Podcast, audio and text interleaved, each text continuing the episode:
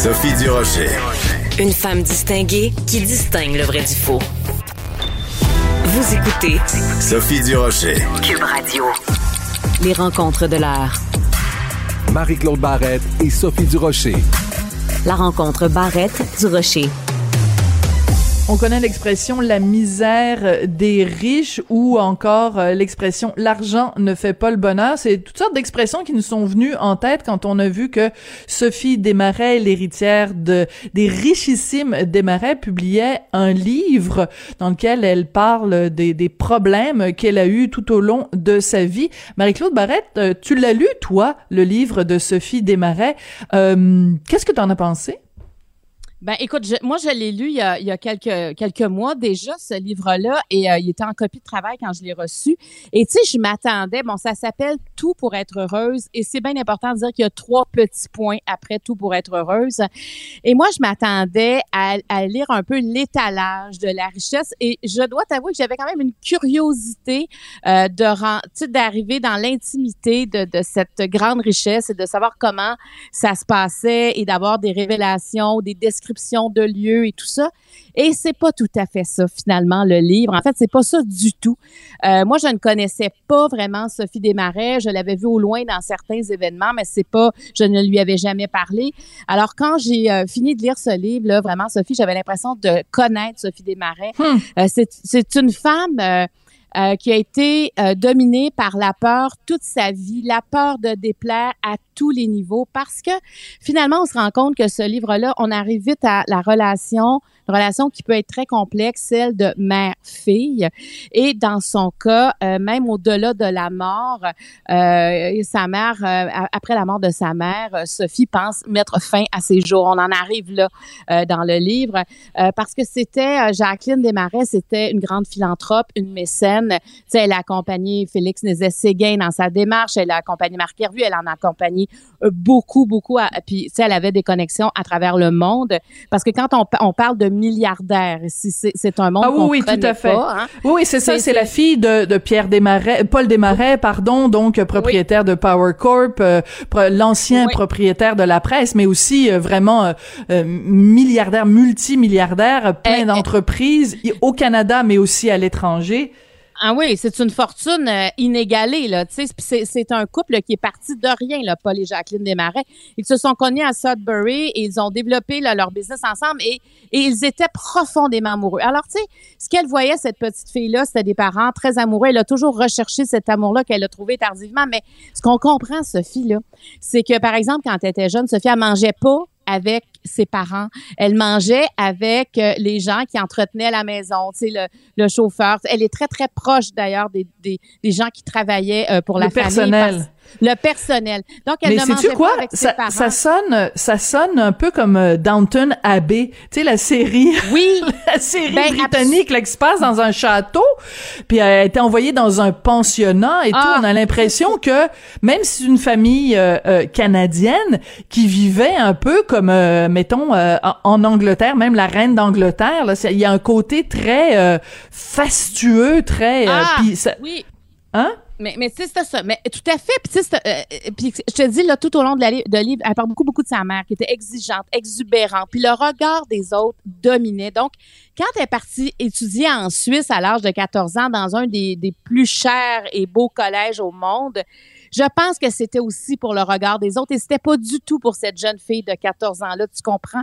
Et comme euh, c'est pas quelqu'un qui avait tissé vraiment de grands liens affectifs avec ses parents, quand elle est arrivée là-bas à 14 ans, elle- elle- moi elle me dit en entrevue, j'étais déjà cassée mais j'ai l'impression qu'elle s'est brisée quand elle était là. Et c'est tellement triste quand elle parle de ça parce qu'elle a commencé des problèmes de boulimie, anorexie. Ensuite de ça, elle a été intimidée. Elle ne se sentait pas bien dans ce milieu-là. Elle est restée là quelques années quand même. Et même si elle en parlait, personne l'écoutait parce que tu sais, tu peux pas te plaindre quand tu es dans le collège des, des gens les plus riches au monde. Tu comprends? Il y a comme une prison aussi dans cette Mhm. espèce de, de richesse que, tu sais, d'exubérance qu'on sais, qu'on comprend, qu'on connaît pas du tout, en fait, là. Mais moi, j'ai trouvé qu'elle, a- sa mère a, a fait vivre pas mal sa fille dans, dans le regard des autres, tu sais. Mais ce qui est intéressant là-dedans, c'est que en effet, on pourrait dire, on pourrait rejeter tout ça du revers de la main en disant ah ben de quoi elle se plaint, euh, tu sais quand t'es quand t'es Ouais. riche à millions, euh, tu tu tu, tu, tu- de, de quoi, pourquoi tu te plains avec une cuillère euh, en argent dans la dans la bouche, tu sais, tu, tu, tu te plains alors que t'as pas vraiment de raison de le faire. Puis en même temps, moi je me retournerais aussi vers ces gens-là qui sont richissimes, euh, qui sont euh, tu sais propriétaires de médias où on nous fait la leçon à longueur de temps. Puis écoute, j'aurais envie de dire, ben que ça donne tes millions t'es même pas capable de voir la souffrance de ton propre enfant, t'es même pas capable de manger avec ton enfant, t'es même pas capable de, donner de l'amour à ton enfant, tu lui donnes des millions de dollars, mais t'es même pas capable de lui donner de l'amour. Moi, je trouve que quand je, lis là-dessus, ça me ça me donne pas une très très bonne opinion des milliardaires. Ben, c'est sûr que c'est il y a quelque chose de choquant dans ce dans cette façon de vivre là. Et et tu sais, celle a voulu parler aujourd'hui, Sophie Desmarais. Je pense que justement, elle est, c'est cette image-là, tu sais, elle, elle dit son nom, on sait qui est sa famille, donc on sait qu'elle est extrêmement riche. Et, et elle voulait, je pense, percer cette image-là parce que veut, veut pas, on, on a comme un préjugé face à ça aussi quand on, quand on la voit, parce qu'on a l'impression, ben c'est, évidemment au niveau financier, il y a aucune préoccupation pour elle, mais en dedans, quand elle, elle avait envie de dire à un instant, là, oui, l'argent, ça peut faciliter la vie, mais les liens affectifs, c'est quand même la base de la vie. Et quand on n'a pas ça, on a beau être riche, on peut craquer, on peut casser, on peut avoir envie de mourir aussi. Alors là, aujourd'hui, elle, tu sais, maintenant, elle a un amoureux avec qui elle est bien. Tu sais, quand elle dit, même avec mon amoureux, maintenant, je peux être démaquillée et je suis bien. Alors, c'était vraiment quelqu'un qui était pogné, je te dirais, en dedans. Et là, elle a un amoureux, ça va bien. Elle a deux enfants, elle va avoir 60 ans. Donc, elle avait envie de parler. Puis je pense que cette, cette histoire-là, euh, tu sais, qui est très loin de, nos styles de vie, mais reste que l'humain derrière ça, qui elle est, elle, c'est une femme, euh, je vous dis, c'est, un, c'est un, un livre qui qui est qui est touchant et bouleversant en même temps.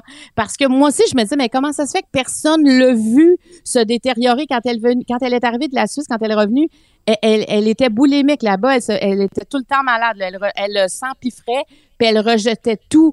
Comment ça se fait que personne l'a vu changer, tu sais? Et comme Alors, Lady Di, je, je m'excuse Oui. de faire un parallèle, mais tu sais, Lady Di, c'était ça. Elle vivait dans un dans un château. Elle, elle avait comme 22 000 personnes à son service pour faire. Tu sais, elle levait jamais le petit doigt, mais elle était tellement malheureuse que c'est exactement ça ce qu'elle ce qu'elle faisait. Elle, elle- elle mangeait à outrance puis elle se faisait vomir. Mais là, tu te dis, mais comment comment on, on peut euh, ignorer à ce point-là que ce qui fait le bonheur de quelqu'un, c'est pas justement tout ce faste-là. C'est si si tout le monde autour de toi t'ignore, ben tu vas être malheureux, peu importe le le le, le domaine dans lequel euh, tu vis. Et, et une chose qui est importante, je pense, Marie-Claude, c'est aussi de dire que Sophie Demarais, elle est euh, donc euh, dans la fondation de, de Jasmin Roy, donc euh, sur la- pour contrer l'intimidation et tout ça. Donc, elle elle fait pas juste euh, euh, en parler de Non. dénoncer l'intimidation, elle elle fait quelque chose de concret puis elle, euh, concret, excuse-moi, elle donne des sous, donc euh, elle elle redonne à la société aussi, heureusement d'ailleurs. Et, tout à fait. Et c'est vraiment euh, euh, Jasmin Roy qui l'a aidé à cheminer, qui l'a aidé à extérioriser tout ce qu'elle vivait en dedans. Parce que elle, quand elle a entendu parler d'intimidation, m'a dit mais c'est ce que j'ai vécu, c'est ce qui m'a brisé dans ma vie, et j'ai pas envie que d'autres enfants vivent ça. Parce que qu'on soit riche, qu'on soit pauvre, peu importe. là, quand on est intimidé, c'est c'est le dedans qui craque. Ça a pas rapport avec l'extérieur. Alors elle, elle s'implique et, et vraiment, puis même c'est Jasmin qui l'a accompagnée pour euh, pour qu'elle écrive cette histoire. Parce que lui il entendait ce qu'elle avait vécu il disait il faut que tu le partages tu vas aider du monde. Mais tu sais il y a une pudeur quand tu es aussi riche à dire tu vas aider du monde. Et, et Jasmine a réussi à la convaincre je pense que bien fait. Parce que oui, il y a quelque chose, on a envie, en tout cas moi, je, tu sais, cette facilité-là de pas se casser la tête, d'avoir accès à tout, mais en même temps, euh, il reste que on est des humains, puis on a besoin de contact, on a besoin d'avoir des gens aimants autour de nous. Je pense que ses parents, elle a aimé son père, elle a aimé sa mère, faut quand même le dire là. Mais il reste que les liens affectifs euh, étaient pas, euh, étaient pas ce qu'on s'attend. C'est c'est pas ce qu'on a de besoin quand on est un enfant. Et moi, je sais pas comment euh, le reste de sa famille va réagir à ça parce que moi, quand je l'ai rencontré euh, il y a quelques jours, sa famille n'avait pas encore euh, lu le Ouch. livre. Euh, oui, exactement. Alors, Mm. tu sais, quand on- elle- elle l'aurait jamais fait non plus euh, pendant le vivant de ses parents. Ça, elle a été très franche. Elle dit, écoute, j'aurais été morte de peur d'écrire ce livre-là alors qu'ils étaient vivants. Mais maintenant, tu sais, c'est pour elle qu'elle le fait, pour les autres, pour aider les autres. Mais moi, je trouve que c'est une démarche euh, qui est très justifiée. Et euh, en même temps, c'est ça. On se dit, garde, Oui, vas-y. il reste quand même que ça, ben c'est que ça montre quand même le vrai visage. Je m'excuse, je comprends qu'elle ait attendu que son père et sa mère soient morts, mais écoute, ça a été des gens quand même, euh, euh, tu sais, on, on, on se rappelle tous euh, Sagar, cette espèce de de de de, de domaine absolument à pu finir là dans Charlevoix. Écoute, c'est c'est c'est c'est comme un mini Versailles. Et euh, Ouais. je veux dire, euh, donc euh, moi je moi je suis contente de savoir aujourd'hui que derrière cette apparence de de bienfaisance là de de Jacqueline Desmarais avec ses bijoux puis son ses, ses trucs ses concerts. Ben je veux dire ça donne quoi je m'excuse que Jacqueline Desmarais ait donné des millions de dollars pour la musique classique puis qu'elle se soit se soit fait construire un château dans Charlevoix? Si t'es même pas capable de donner de l'amour à tes enfants je m'excuse moi je trouve personnellement en tout cas ça ternit énormément l'image euh, que, que, que les gens ont pu avoir euh, de ces gens-là. Tu sais, je veux dire, quand t'es plus intéressé à prendre soin d'un chef d'orchestre qu'à prendre soin de ton, ta propre fille, je pense que ça dit grand-chose que, que- quand même sur tes, sur tes priorités puis tes valeurs. Effectivement. Et tu sais, juste pour montrer le niveau de richesse, à un moment donné, pour la fête de Jacqueline, son mari Paul lui a offert un terrain de golf de 18 trous sur leur domaine. tu sais, tu je veux dire, on s'entend là que Ouais. t'es- t'es pas dans un monde euh, réel. Ben, c'est leur monde réel à eux, mais quand tu sors de de ta maison, quand tu sors de, de, ta- de ton domaine, t'es- t'es plus dans cet univers-là. Alors moi, je peux imaginer. Puis elle, elle est pas allée si souvent à Sagar. Elle en parle. Elle ne, tu elle ne se reconnaissait pas nécessairement là-dedans. Je vous dis, Sophie, je pense qu'elle elle, elle est différente, puis elle est devenue elle aussi philanthrope. Puis vraiment, sa cause, puis je pense que c'est important de le dire, c'est vraiment euh, la Fondation Jasmin Roy, qui s'appelle maintenant Et Sophie Desmarais, et qui est vraiment là pour aider les jeunes qui sont victimes d'intimidation. Alors pour ça, moi, en tout cas, je peux te dire, j'ai rencontré une femme vulnérable, mais une femme charmante, volontaire et qui veut parler. Tu sais, elle est pas du tout dans, on ne me pose pas cette Non, elle est absolument ouverte. Moi, je pense que ça va la libérer. Et tu sais, la morale, c'est l'argent ne fait vraiment pas le bonheur. En tout cas, moi, c'est ce que c'est ce que je, je le savais. Mais quand on lit ça, on le comprend. Alors, tout pour être heureuse, les trois petits points sont très importants dans ce titre-là.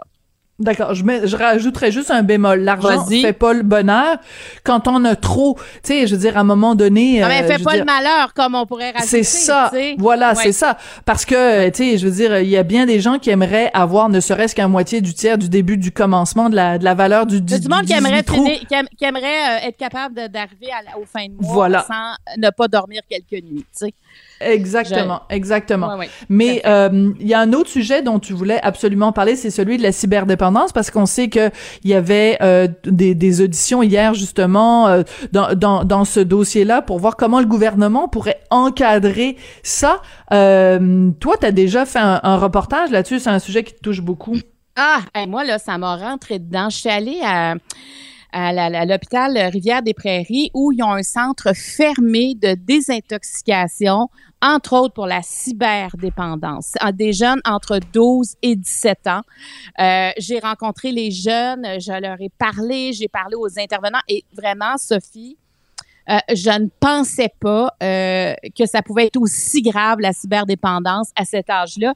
Et Éric Kerr, hier, qui est ministre responsable de l'accès à l'information et de la protection des renseignements personnels dans le gouvernement de François Legault, a, a- a- a quitté son chapeau de ministre pour mettre son chapeau de papa, où il a dit, on a vécu ça avec euh, notre fils il y a quatre ans. On a dû, euh, le, le- il a dû aller en cure de désintoxication. Puis ce qu'on comprend, ça a été grave parce qu'ils ont vécu des moments très douloureux. On a dû l'amener là au moment où ça n'allait pas du tout. Parce qu'il faut comprendre, écoute, moi, quand, quand je suis allée rencontrer ces jeunes-là, il y en a qui avaient fait des tentatives de suicide. Euh, c'est vraiment, quand tu te mets à, et moi, c'est des dépendants au jeu, ben, comme le fils d'Éric Kerr, c'est un dépendant au jeu. Euh, des fois, ben, tu sais, moi, je, je, je voyais pas, je pensais pas que ça pouvait être aussi, vraiment aussi grave. Tu sais, c'est des, ils viennent qui ne savent plus quand est le jour et la nuit parce qu'ils jouent n'importe quand. Mm. Ils s'isolent, ils arrêtent l'école, ils tombent dans un état dépressif parce qu'ils ont plus de repères. Tu sais, quand tu manges plus à des heures normales, tu manges un peu n'importe quoi. Le seul lien que tu as, c'est des gens avec qui tu joues, qui sont plugués dans tes oreilles. Tu ne vois jamais personne. Et c'est épouvantable, hein, parce qu'il y a beaucoup d'états dépressifs et le sentiment de détresse qu'ils ressentent, ça leur amène des idées noires. Alors moi, quand je suis allée visiter le centre. Et en plus, c'est ça, il y avait une jeune fille qui, elle, c'était Instagram. Elle ne voulait que ressembler aux gens d'Instagram. Puis elle était rendue qu'elle elle voulait, euh, tu sais, elle avait modifié son corps et elle a dû aller en désintox d'Instagram. Écoute, moi, j'étais là. Ben, voyons donc, nos jeunes. Et, ça veut dire que quand ils arrivent là, Sophie, faut qu'ils leur réapprennent à vivre, c'est-à-dire ils se lèvent à telle heure, ils se couchent à telle heure, ils mangent tout. C'est la première affaire, les resocialiser. Donc, c'est c'est tout. Écoute, ils vont loin nos jeunes qui sont cyberdépendants. Moi, je, je te dis, j'en revenais pas de ça. Ça fait peur. Écoute, hier, j'ai fait euh, pour euh, pour Cube Radio, j'ai fait euh, une entrevue justement avec un, un, spécialiste, Monsieur Laplante, et lui, il, il, il est à la tête de, d'un endroit où ça justement où on fait, on fait des cures de, de désintox, et il disait un des premiers critères, c'est la sociabilité. Quand un jeune qui euh, commence à s'isoler euh, quand tu lui dis ben va voir tes amis il veut plus aller voir ses amis c'est que c'est il, il, il, a il a perdu le contact avec ce qui nous relie aux autres. Et la seule chose qui compte c'est c'est c'est les jeux. Euh, je veux dire ça fait peur. Moi honnêtement je trouve ça très inquiétant. Puis tu parlais de tout à l'heure de, la, jeune fille qui était accro à Instagram. Hey, oui. peux-tu imaginer que Facebook avait l'intention de faire un Instagram juste pour les ados comme si Instagram était pas déjà assez euh, euh, néfaste ou euh, concentré sur ben l'image, tout le monde qui présente une image parfaite. Ils voulaient en faire un spécifiquement pour les ados. Je veux dire, ils ont rien compris. Non. Non, parce que c'est très insidieux. Tu sais, cette jeune fille-là, elle, elle arrêtait pas de vouloir ramasser de l'argent, ramasser de l'argent pour se faire faire des interventions, pour ressembler à ce qu'elle voyait sur Instagram, parce que tout ce qu'elle faisait, c'est des photos d'elle modifiées avec des filtres parce qu'elle n'arrivait pas à tout faire faire les interventions. Mais elle avait comme 15 ans. Donc, imagine, elle était obsédée. Elle ne pensait qu'à faire des photos d'elle et modifier avec, pour, pour avoir le plus de likes possible sur Instagram. Et moi, j'ai rencontré des jeunes et je voyais à quel point la thérapie pouvait être bénéfique parce qu'il y en avait à différents degrés. Il y en a qui arrivaient. Et tu sais, c'est vraiment, il faut qu'ils remangent en groupe. Ils n'ont pas le choix. Ils peuvent pas aller manger dans leur chambre parce qu'ils s'isolent. Et je pense que comme parents, on n'est pas conscient. En tout cas, moi, j'étais pas consciente que ça pouvait se dégénérer. Éric Kerr, hier, racontait qu'il se levait la nuit puis il trouvait son fils en train de jouer en pleine nuit puis il dit mon fils savait qu'il devait pas faire ça mais il, oh. il, était intoxiqué ils ont vraiment là Sophie un sentiment de manque un symptôme de manque comme quand tu manques ceux qui manquent de drogue c'est le fou. même symptôme mais avec par exemple là on parle de jeu ici et euh, et tu sais Eric aussi Eric dit on veut pas qu'il tombe, qu'il fasse une rechute. Donc maintenant, il a continué à jouer, mais avec nous. Et, et il faut vraiment qu'il soit vigilant. Donc, il faut garder, tu sais, on, on, fait un lien avec Sophie Desmarais. Tu sais, ces liens-là, les liens affectifs, là, il faut les conserver parce que dans ces cas-là, c'est ça qui arrive. La, la, le jeune vit seul. Et comme parent, tu peux pas penser que ton jeune dans le sous-sol, il vit la même chose que s'il consommait de la drogue, là. Ben, c'est ça. Mais c'est, mais tu viens de dire le mot clé, c'est dans son sous-sol. On a perdu aussi ces notions-là de lien, euh, de manger ensemble, de sortir ensemble, de faire des activités ensemble. Quand on est chacun dans notre coin, chacun dans notre pièce de la maison, ben on sait plus ce que nos enfants font. Je pense, en tout cas moi, ça a été un réveil vraiment quand j'ai eu euh, l'entrevue avec le spécialiste euh, ben hier, oui. que, que les gens peuvent retrouver sur le site de Cube Radio. Vraiment, il faut qu'on il faut, qu'on reprenne nos familles en main. Il faut qu'on on peut pas euh, rester isolé comme ça. Il faut qu'on soit plus à l'écoute euh, de nos ados. Écoute, merci beaucoup Marie-Claude. Ça a été un plaisir de te parler. Puis j'ai déjà hâte à notre rencontre de demain. À demain. Bye bye.